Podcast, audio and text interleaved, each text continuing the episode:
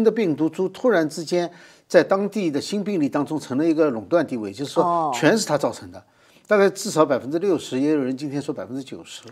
就这么大的比例，就至少水诊所这名护士，十二月二十号官方公布的数字实际上是百分之六十，所以这个比例就相当高。就是说，在什么情况下能够使这个变异的株能够成为整个这个病毒群里面的这个垄断？就是说，按照进化论的原理的话，它应该是在这个群里面它有一个生存优势，它要比哦别的更容易传染或者更容易呃这个得到什么好处，它才可能这样子。现在就是不知道，因为现在讲是讲它的传染性比原来高了百分之七十，但是这个数据现在不一定很准确，因为这是英国那个帝国学院嗯做的一个模型。但不管什么原因，它现在成了一个主要的传播的。对，这个就使人很害怕，因为说它好像还有一些现在没有证据证明他的呃病情严重程度要超过这个，现在就怕是什么呢？就是说。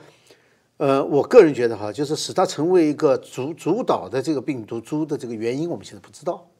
这个令人害怕的。而在其他国家呢？其他国家现在南非有一种，呃，也是比较厉害的。其他还有国家就是它没有占垄断地位的，就是没有在那个群里面成为那只是说暂时还没有占垄断地位。你不知道将来你不它会怎么样？你不知道将来就说如果环境变化或者外部条件变化以后，使得某一种就更适应于那种那种压力或者那种环境。那您觉得像中国这个情况，会不会是因为变变异的这种病毒株一下子起来了，还是对，这个可能性是很大的。现在就是呃有几种可能性，一个呢是呃可能真的是外来的，就是说，因为你你原来还是来源中国嘛，然后出去以后到了各地以后就开始变异，变成各种不同的东西，然后最后有一种再传回来，这可能性很大。但是另外还有一个可能性很大的是，因为中国的这个疫情啊，按照它在原来当时爆发的时候，就在武汉、湖北那种情况哈，在这么短时间之内把它消灭成没有病例，因为现在它有的地方就是说能够找到一个病例，也要由它传给其他人，其他人。就好像是刚刚爆发的时候，最早爆发的时候那种情况可以控制，但实际上它已经在人群当中传了那么久了以后，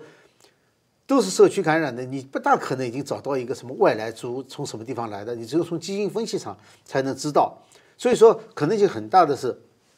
由于当时各种情况压制的不准报道，就是说你这个地方必须是清零了，那大家都清零以后就没有了这个病情嘛。那现在再突然爆发起来，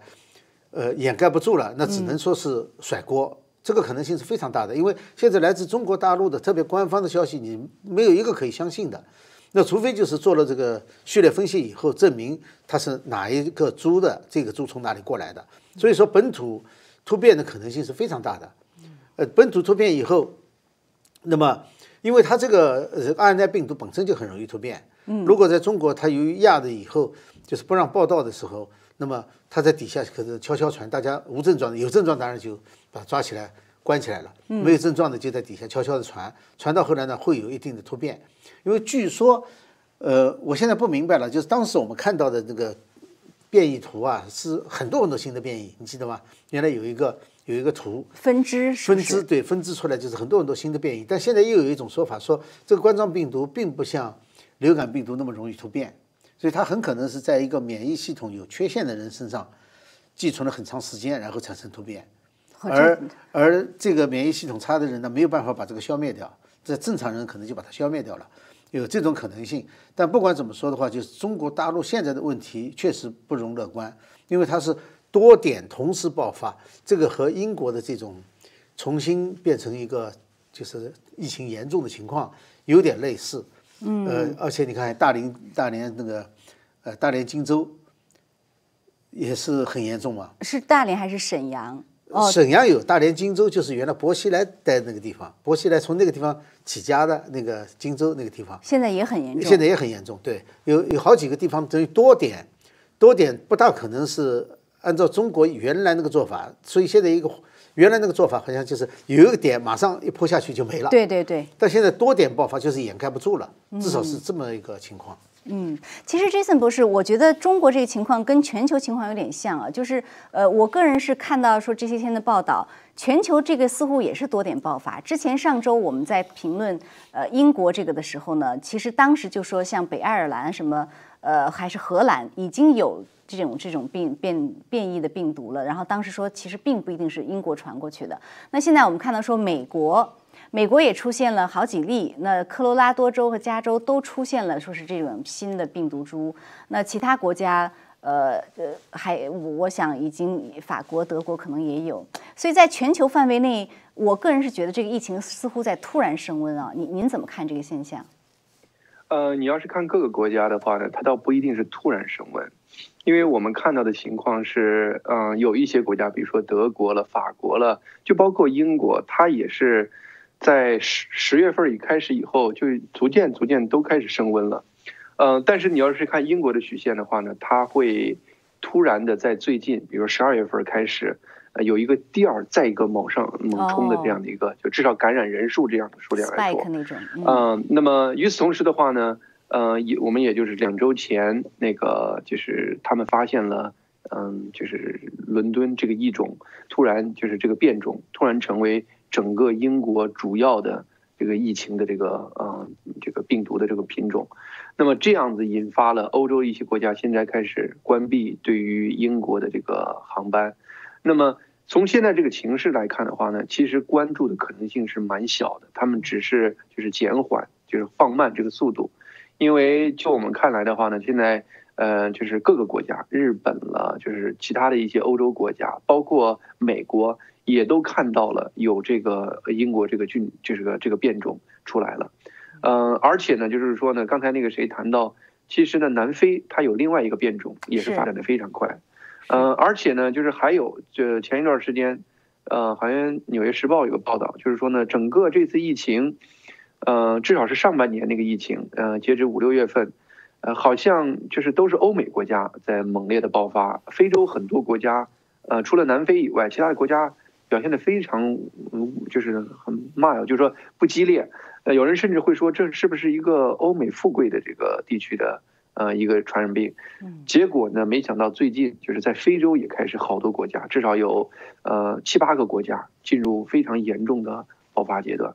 呃，所以说呢，这一次你可以清楚的看到，就是整个疫情来的话呢，几乎是从大概是从十月左右的话呢。各个国家，就是欧洲，包括当时那个呃德国、法国，也都进入这种封城关，就是就是去关闭国家等等这样的措施，都是在那个时候出现的。就包括意大利前期，就是我们最开始三四月份报的非常厉害的意大利，死人数量很多的意大利，现在每日感染人数已经超过了当时意大利最高峰的时间，而且呢，死亡人数也快接近当时意大利最高峰的阶段。所以说呢，你可以看到，确确实实这一次是一个呃全方位的、全面的、全球化的一个从十月份开始的疫情。在这个疫情中的话呢，还有大波、小波，不不同的国家还有不同的这个状态出现。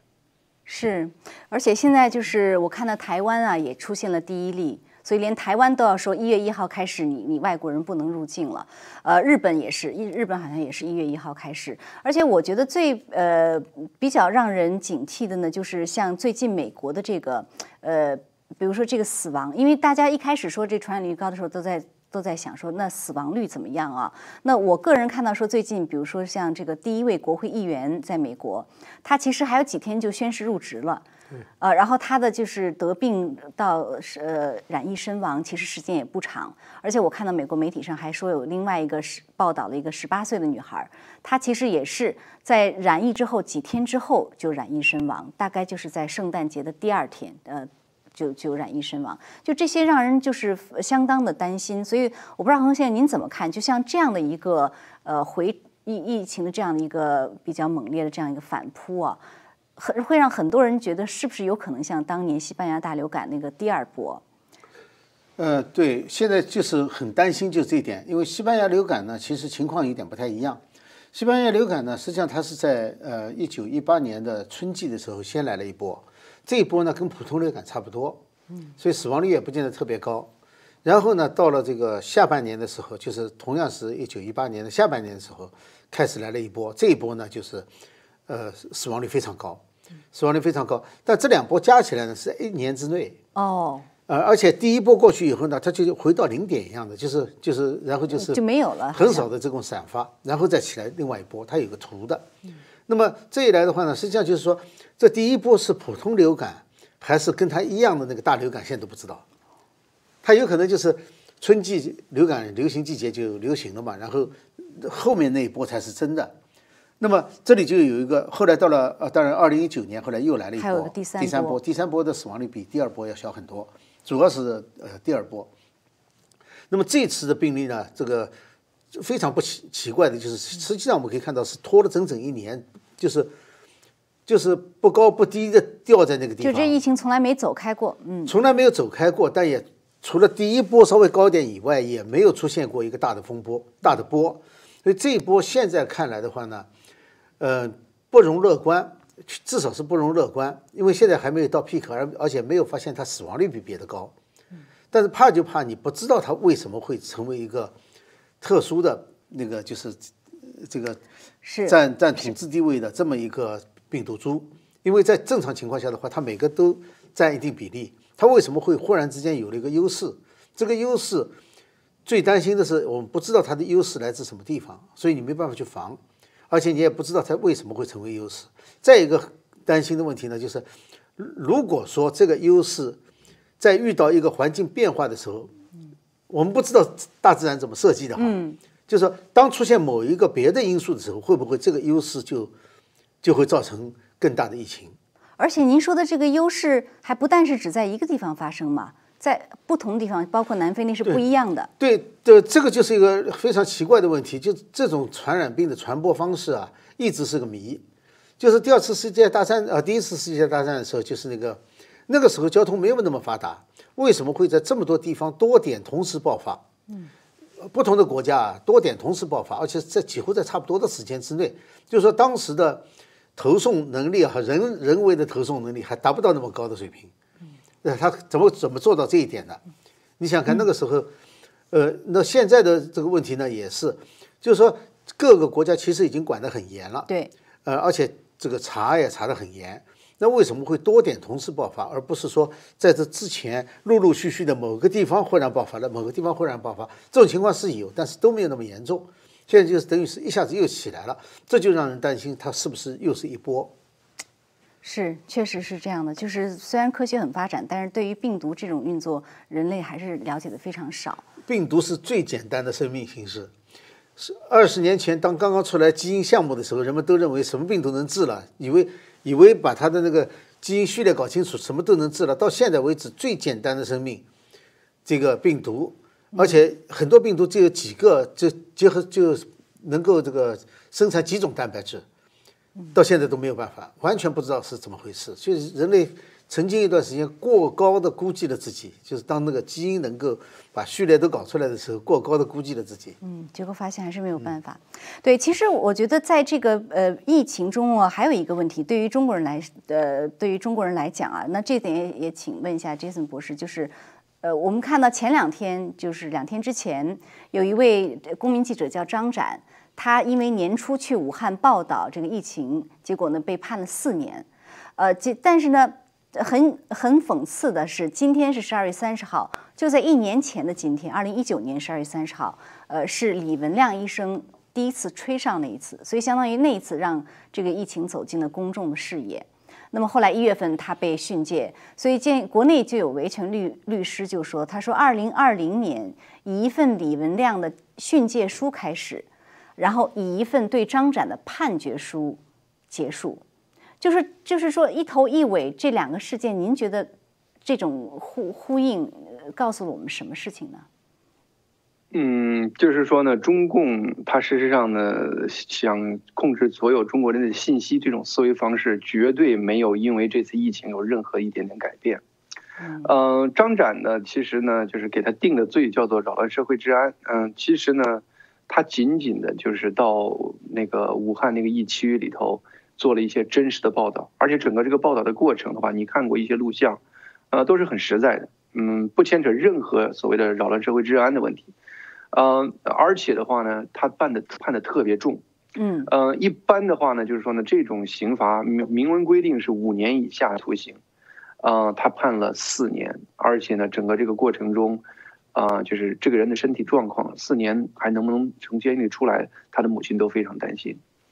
嗯，其实呢，有人说呢，他特意是在那个就是圣诞节，就是西方圣诞节这个长周末做的判决。有人说呢，是不是因为西方这样子的话呢，西方都在过节，所以说呢，呃，压抑，就说整个呃批评他的声浪会低一些。呃，我倒更觉得可能是中共希望杀一儆百。嗯，因为呢，我们刚才谈到了，其实中国下一波的这个疫情，嗯，一直是个谜。就是中国上一次疫情，嗯，它的消失是齐刷刷的消失的，嗯，而且消失了以后的话呢，整个这个疫情所有的来源都是甩锅到国外去了，呃，那么下一步这这一次就是第二次疫情，零零星星在各地陆陆续续都爆发出来，嗯，以前呢很多时候一爆发压两个星期就过去了，最近有些地区爆发好像长时间没压下去，那么他就觉得整个我们毕竟呢这个疫情的话呢。实际上是习近平，他把自己就是拔到了一个非常高的位置上，就可以说是他执政以来最重要的一个辉煌，甚至呢，把他这个疫情的控制作为他将来呃引领世界的一个资本。所以说呢，对于中国疫情这个问题，已经完全你就是变成了一个非常敏感的政治性问题。呃，各地官员不希望在这个时候有任何的像第一波疫情来的时候。像李文亮那样的人再出现，或者说呢是其他的这样的人实时的报道，他就一定要用最残酷的或者严酷的刑罚来警告一切未来要做这样的事情的人。呃，我们在第一次疫情来的时候，实际上呢，在网上陆陆续续我们能看到很多的消息，嗯，但是呢，整个在过去这一年里头，中共对于网上的信息封锁越来越严格，呃，很多时候说骂一句交警都可以关呃一个星期的。就是在中国已经是普遍发生了，那么这一次疫情在各个地方，我们只知道它在爆发，但是，呃，不管是写第一指这个手的视频，还有相相应的网上的消息，非常非常少。就是换句话说呢，中共已经基本上完成了就是钳制中国人这个之口的这样的一个嗯，就是效果，而他希望呢，在这个过程中做得更加的强烈一些。所以说，在我看来的话呢。张展这次判刑的话呢，事实际上是李文二亮的一个续版。李文亮当时是一个警告，这个的话呢，就是一个给大家一个再次就是杀鸡给猴看的那种状态。希望每一个中国人从今以后，不要在这个事情上多说一句话。是，其实恒先生，我觉得这一次这个疫情的又一次起来啊，让很多人再次提醒很多人，谁是这个疫情的罪魁祸首。因为你看，在中国那个地方，这么多的数据，咱们就说这个疫情的情况，对于怎么控制它，对吧？了解它的这个传播模式，各方面其实都会有很大的帮助。但是我们看到这一年来，没有那边的数据不能给整个世界任何帮助，因为你完全不知道那边什么情况，就现在第二波也不知道那个什么情况。现在总算知道一个事情，官方公布的数字证明，当时他们公布的武汉的疫情是，呃，真实数字是他们公布的十倍，至少十倍，对，彭彭博社的那个报道。现在总总算知道有这么一条消息了，呃，那么这里的其实我觉得还有一个有一个区别哈，嗯，因为李文亮那次呢，实际上是是基层官员维稳思维的一个惯性动作或者条件反射，而这次。这个判张展是有目的的，有意的，呃，已经不能够不完全能够用地方官员保护纱帽的方式来解释了，因为当时他们对这个特定的疫情并没有一个指导方针，但是显然现在对疫情是有指导方针的，是自上而下的指导方针，所以他们是有章可循的，就说只要跟疫情沾边的这个信息的披露，对，就全部要封杀，而且打得越重越好。这是这是一个不同的地方，嗯，因为张展毕竟他是去年二呃是今年二月份去的，对，哎，说到现在已经有十几个月了，放在这个时候判，确实有几个因素。第一个因素就是刚才杰森博士说的，就是说这波疫情要起来了，先把它警告住，不准有任何人去透露这个消息。另外一个呢，一月份一个联合调查团，国际联合调查团不是要到中国大陆去吗？呃，尽管大家都知道这是做戏。中方摆一个舞台，然后这些调查团的人到那去配合他做戏，对不对？的是吧？这个对世世卫组织呃好几个国家嘛，什么澳洲啊，什么 WHO，呃 对对呃，那么但是他们也怕有人会像这种拦轿喊冤这种事情，因为中国人在这个向外国人投诉现在已经很有经验了，对不对？呃，上访都放上到联合国来了，没错没错所以已经很有经验了。所以他们，呃，还有一个目的就是警告中国人不要去跟这些人讲，因为本来是配合演戏的，你去把这个演戏给捅破了，让双方都不好看，呃，外面的专家也不好看，中共当局更不好看，所以还有可能还有这个目的。是，所以现在就是说呢，呃，这个我我我觉得这个呃，现在全球这样的一个情况呢，确实呃，很多人我看已经呃，西方的很多人，包括川普总统也一再的强调说，这个 virus 是中共要负责，这个我们美国的民众没有责任，你应该给他们支票，因为这是中共负责的。呃，他他说是 China 啊，但是我我我们知道这就是中共的问题。所以现在这个疫情的话，如果真的是这样的情况呢，很多人会寄希望于疫苗啊，这个我也想呃请二位探讨一下，因为现在确实在大规模的在这样一个打疫苗的状态，但是呢，我个人总有些怀疑，因为之前节目我们有分析过，到底这个疫苗对于这个变种的病毒有没有用，甚至有没有任何副作用，所以如果说这样的一个大面积的。嘛，就是人人都去打疫苗的这种东西是不是合适？呃，我从我局就是局外人的这个来看，他是不是应该也可以说，比如说在一定范围之内去打这个疫苗，然后观察一段时间，看他对于这种病毒的反应如何，然后再决定是不是要更大面积的呢？就是我不知道这种大面积的打疫苗的方式，您觉得是不是合适呢？呃，就这个病毒来说的话，大规模的打疫苗的方式，我觉得现在是值得商榷的，因为它的它的问题是，第一个，这是第一个拿出来用于冠状病毒的疫苗，就是呃，不管是 Pfizer 的还是 Moderna 的哈，其实，在您看来，不是是这样的，因为人类在这之前没有大规模打过冠状病毒疫苗，是这个意思，对，不管是 SARS 也好，MERS 也好，他们没有。发展足够的时间来发展疫苗，所以这次也特别奇怪，别人怕来一下，杀死一大批人，然后一个月不到就走了。没杀死很多人都这样的。别的病毒，您是对别的病毒，别的 别的病毒都这样的。呃，所以那些病毒我不相信真的是控制住的，就是说它自己就走了，就没了，哎，就没了。但是这个不一样，这个拖了一年多，足够让疫苗发展起来。有多少传染病是让你有这么长的时间来发展出疫苗来的？哦，哎，所以说这是第一次疫苗，也就是说，疫苗对冠状病毒有没有效，这还是个问题。现在当然临床实验是有效了，但是它能不能阻止这个在人群当中再进一步的这个传播，这这是这是一个值得怀疑的，就是要提一个问题的。是，呃，这是这是一个问题。嗯，那么这个问题呢，就是呃这种方式，因为只有冠状病毒有那个冠，也就是有那个 spike。就是那个棘突蛋白、刺突蛋白。对。那么现在三种疫苗，就包括 Pfizer 的和那个 Moderna、Moderna，还有那个英国的。对，牛津大学和那个呃一个公司。对，那个这三种疫苗呢，虽然说英国呃牛津大学的那个呃它的方式啊是用腺病毒做载体，不是用 mRNA 的方式。美国这两个是一模一样的 mRNA 的方式，尽管它是用腺病毒的方式。但是腺病毒的方式呢，用的那一段就是加进去的、克隆进去的那一段，那个就是冠状病毒的部分，也是棘突蛋白，嗯，也是那个刺突蛋白。所以说，他们三个都是用刺突蛋白作为免疫源，去产生针对刺突蛋白的抗体。嗯，也就是他们的方式是一模一样的。现在不知道这种方式究竟是不是能够有效，现在其实还是不知道。会不会有副作用呢？呃，副作用的话呢，因为这部分就是突变了以后，就是最值得怀疑的那部分，就是它这部分和其他的冠状病毒是不一样的，嗯，是经过改造了的，嗯，就是原来和它那个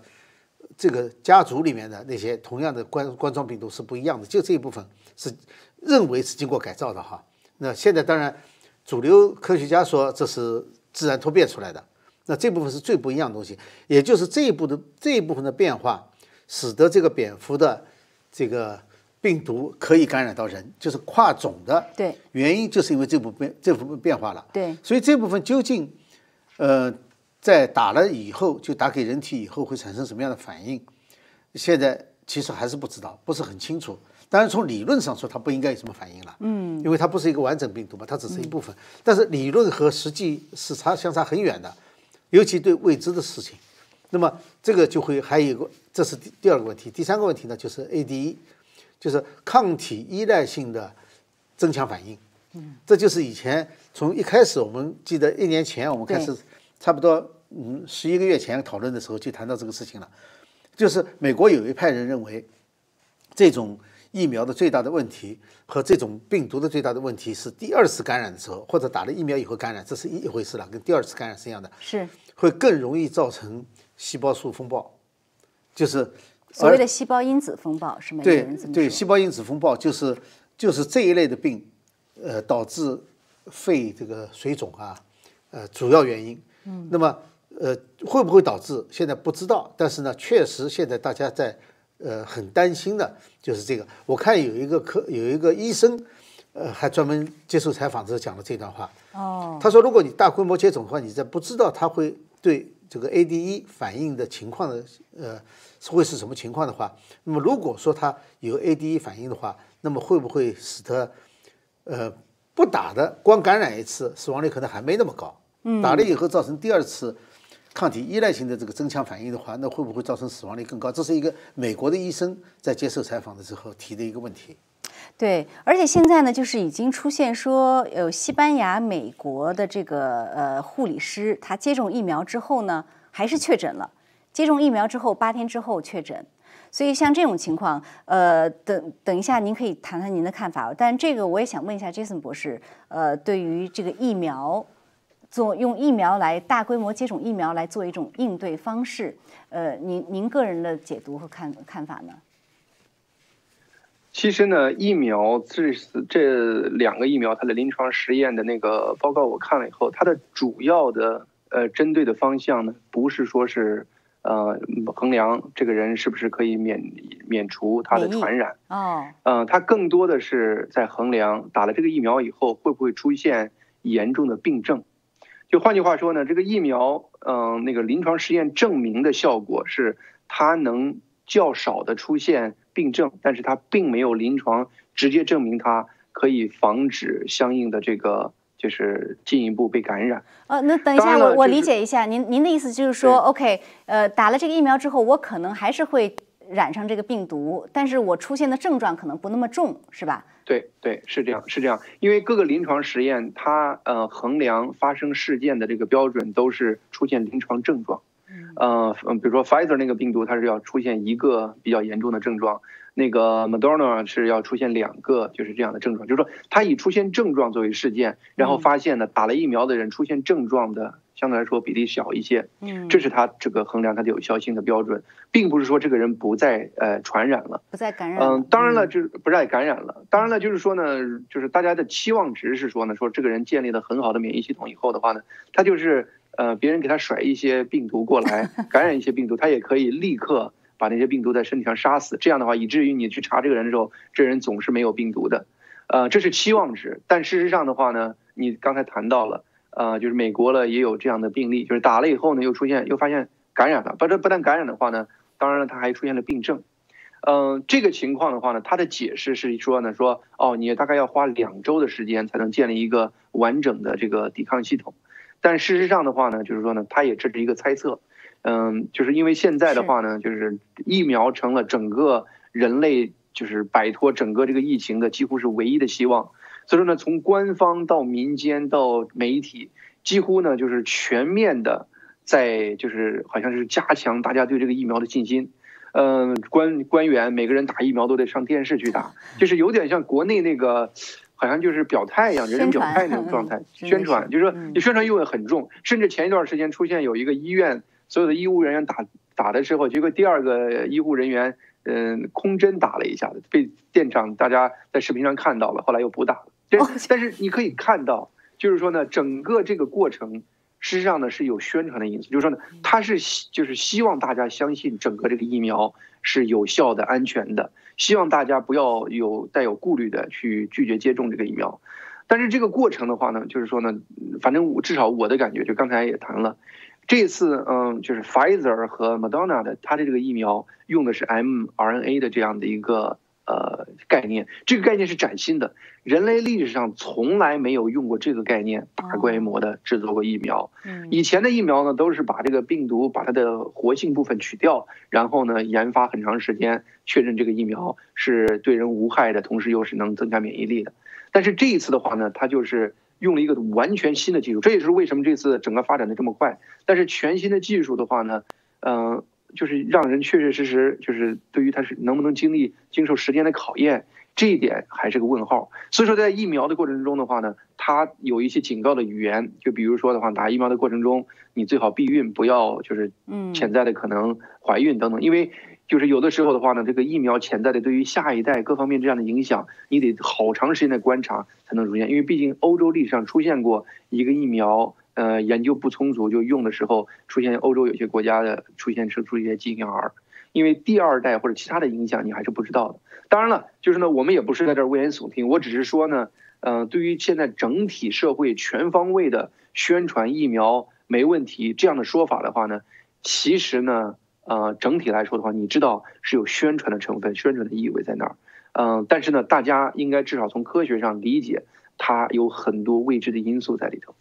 是，而且恒恒先生，之前您有说过，就是对于这个人类如何应对这个病毒啊，其实，在您看来有战略和战术两个层面，对吧？就是可能思路上也要更开阔一点。您您您是什么看法呢？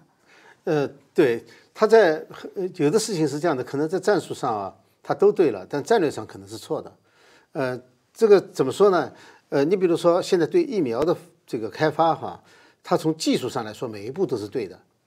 呃，这个不会不会有错。嗯。呃，但是呢，就是说它的大方向不见得就是对的，因为你不知道，可也可能用其他的方式就能够更好的去呃抗击这个疫情。嗯。那么现在不知道。嗯。呃，所以说这里其实有一个科学和呃战略和战术的问题，还有一个科学和政治的关系。你比如说，大家都上电视去打这个，所有的领导人都上电视去打，这就是呃政治问题，就变成新的政治正确了。没错，没错。哎、实际上这里头是应该是有一些讨论的，就是说，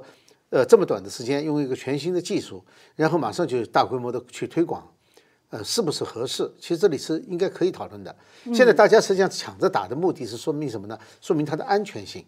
不见得是说明它的防护能力，有对，用性或者防护能力。那么至于它的这个战略方面的话呢，其实这里也有一个问题，因为大家可以看到这里有一个呃，这个早期啊，我记得《大纪元时报》有过很多系列文章，就讲这个病毒是有眼睛的，嗯，呃，那么我们现在看哈，确实是有一个无法解释的现象，就是台湾，台湾整体来说的话，这一年它真的是熬过来了，嗯，真的是这一年，你想想看，你如果说是任何有任何可以学习的经验的话，别人都学习去了，有谁学习了任何经验吗？没有人学习到经验。就是没没没有像台湾这样的一个成果或者对。就是就是没有任何其他一个国家有他这种成果在的。它这个确实不是说你不是说人员流动的问题，当时从大陆撤回了多少台商啊？这个比例可比一般的国家和他之间的交往，因为台湾跟大陆的人员交往是最密切的，超过其他任何国家交往。它怎么能够做到这一点呢？你不得不去想一想病毒之外的其他因素其。他因素，对不对？因为中共病毒它就是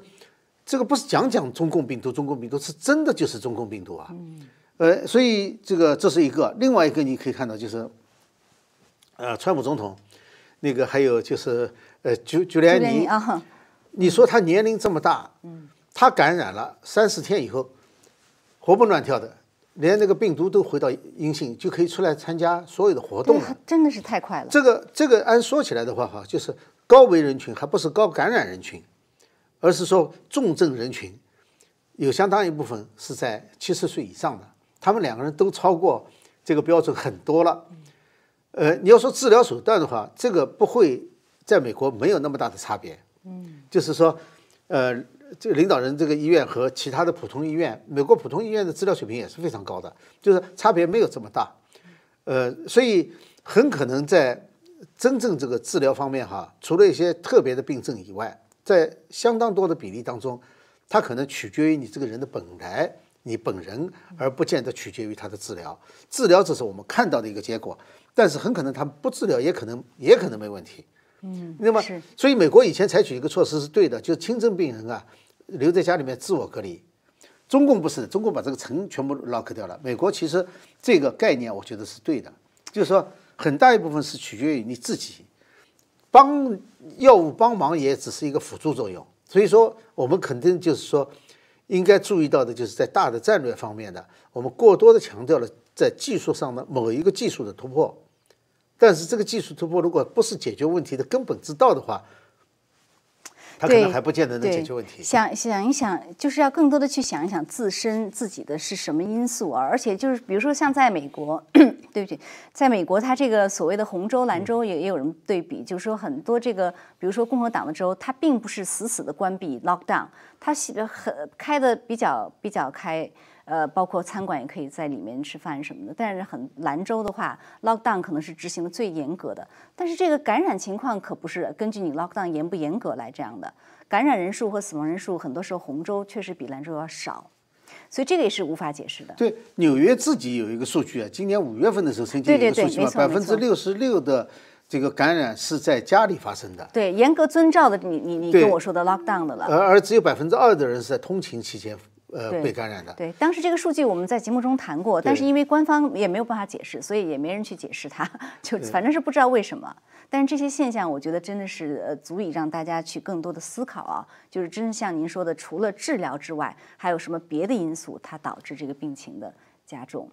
好，那还有一点时间，我也想谈一下另外一件事情。那请 Jason 博士跟我们谈一下，就是今天我们看到就在美国这个。呃，因为这个马上要到一月六号嘛，所以各各方面事情还在不断的有发展之中。那今天最大的一个事情呢，就是可以说是美国第一位国会的参议员，呃，他真公开站出来的参议员 Josh Hawley，他说他会在一月六号去挑战这个呃，就是认证的结果。所以呢，相当于参众两院现在都是肯定会去挑战。呃，那么这个就最终会上一月六号呢，会出现一些变数。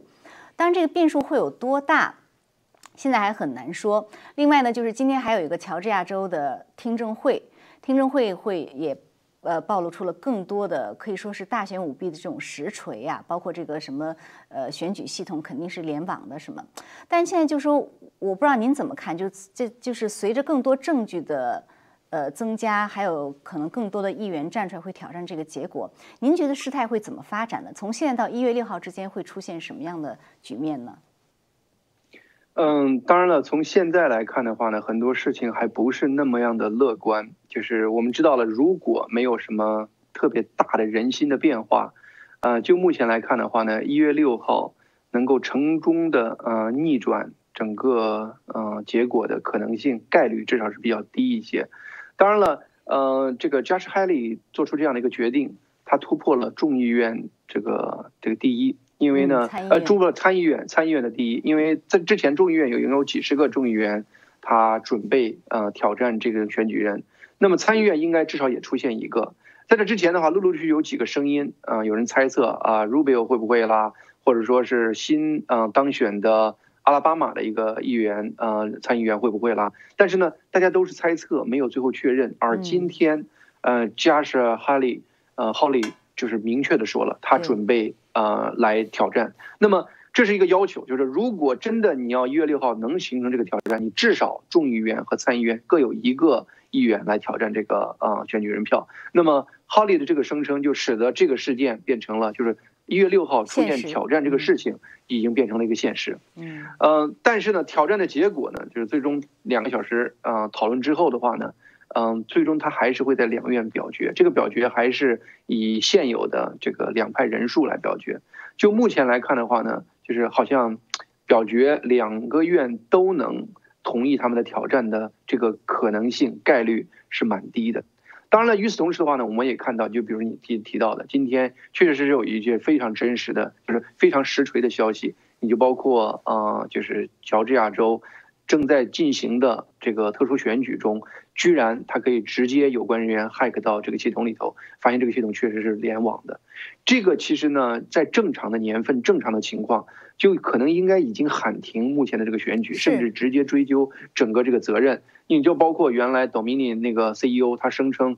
在。发誓证词中说他的系统是不联网的，那么此时此刻人家已经 hack 到你的系统，证明已经联网，那是不是应该追究相应的 CEO 的这个责任？所有这些事情目前奇怪就奇怪在，他所有的消息，不管是多么爆料的消息，多么大的消息出来，整个通过媒体的掩盖，通过这个整个深城政府的忽略，通过司法体系的呃漠不关心。它都消失掉了，就是像那个你就是一你一入这个水中消失掉了。嗯，呃，这个事实际上呢，就是美国目前面临的最大的一个悲哀。嗯，这个事情不改的话呢，美国未来一月六号，呃，国会它没有压力，它没有压力去做正确的事情。所以说呢，在我看来的话呢，在未来这短短的这几天的时间的话呢，我希望能有更多的正义的议员站出来，形成这样的一个态势，能有其他的就是像辅助一些正义的媒体，最主要是一些相应的这种执法体制，它应该开始行动，确立一些案子。如果这些案子真正能确立出起来，能做成的话呢，那我想。在就是明显的政协的这个挑战下，面对政协的抉择，很可能就包括一些有正义感的各个党派的人都应该，呃，认明确的知道那些摇摆州他的这个确认的这个选举人票是真的有问题。那么在那样的情况下，美国是很有希望的。但是整个这个过程，我们还在看未来会有有什么样的事情发生，人心的转变是最关键的。对，其实我觉得恒恒先生随着更越来越多这种舞弊的，当然已经海量了，但是更多的这种特别实锤的，是不是民心人也会更汹涌？这个名义上，对，名义上是可以的，就是在名义上，呃，很多人这这个倒跟党派真的是没有关系，就是说你还有一点正直的，还有一点这个正义感的话。那看到这个现象是不能容忍的，因为这不牵涉到哪一个人当总统的问题，对，而是说你整个美国走向什么方向的问题，嗯，哎，这是就是美国的制度能不能延续下去的问题。所以我觉得有越来越多的证据，越来越多的听证会和这种嗯曝光的事情，我觉得对于民心的转变是能起到很大的作用的，而民心转变会督促那些议员们的转变，是，而且会有更多的行动出来，对。好的，那非常感谢二位今天点评啊，我们节目时间很快又到了。那今天这一期呢是其实是我们二零二零年的最后一期节目，呃，那么非常感谢观众朋友这一年来的陪伴和支持啊。那我们二零二一年呢会持续为您带来最及时、深入的呃分析和评论，呃，非常感谢您，先祝您新年快乐。那我们二零二一年再见。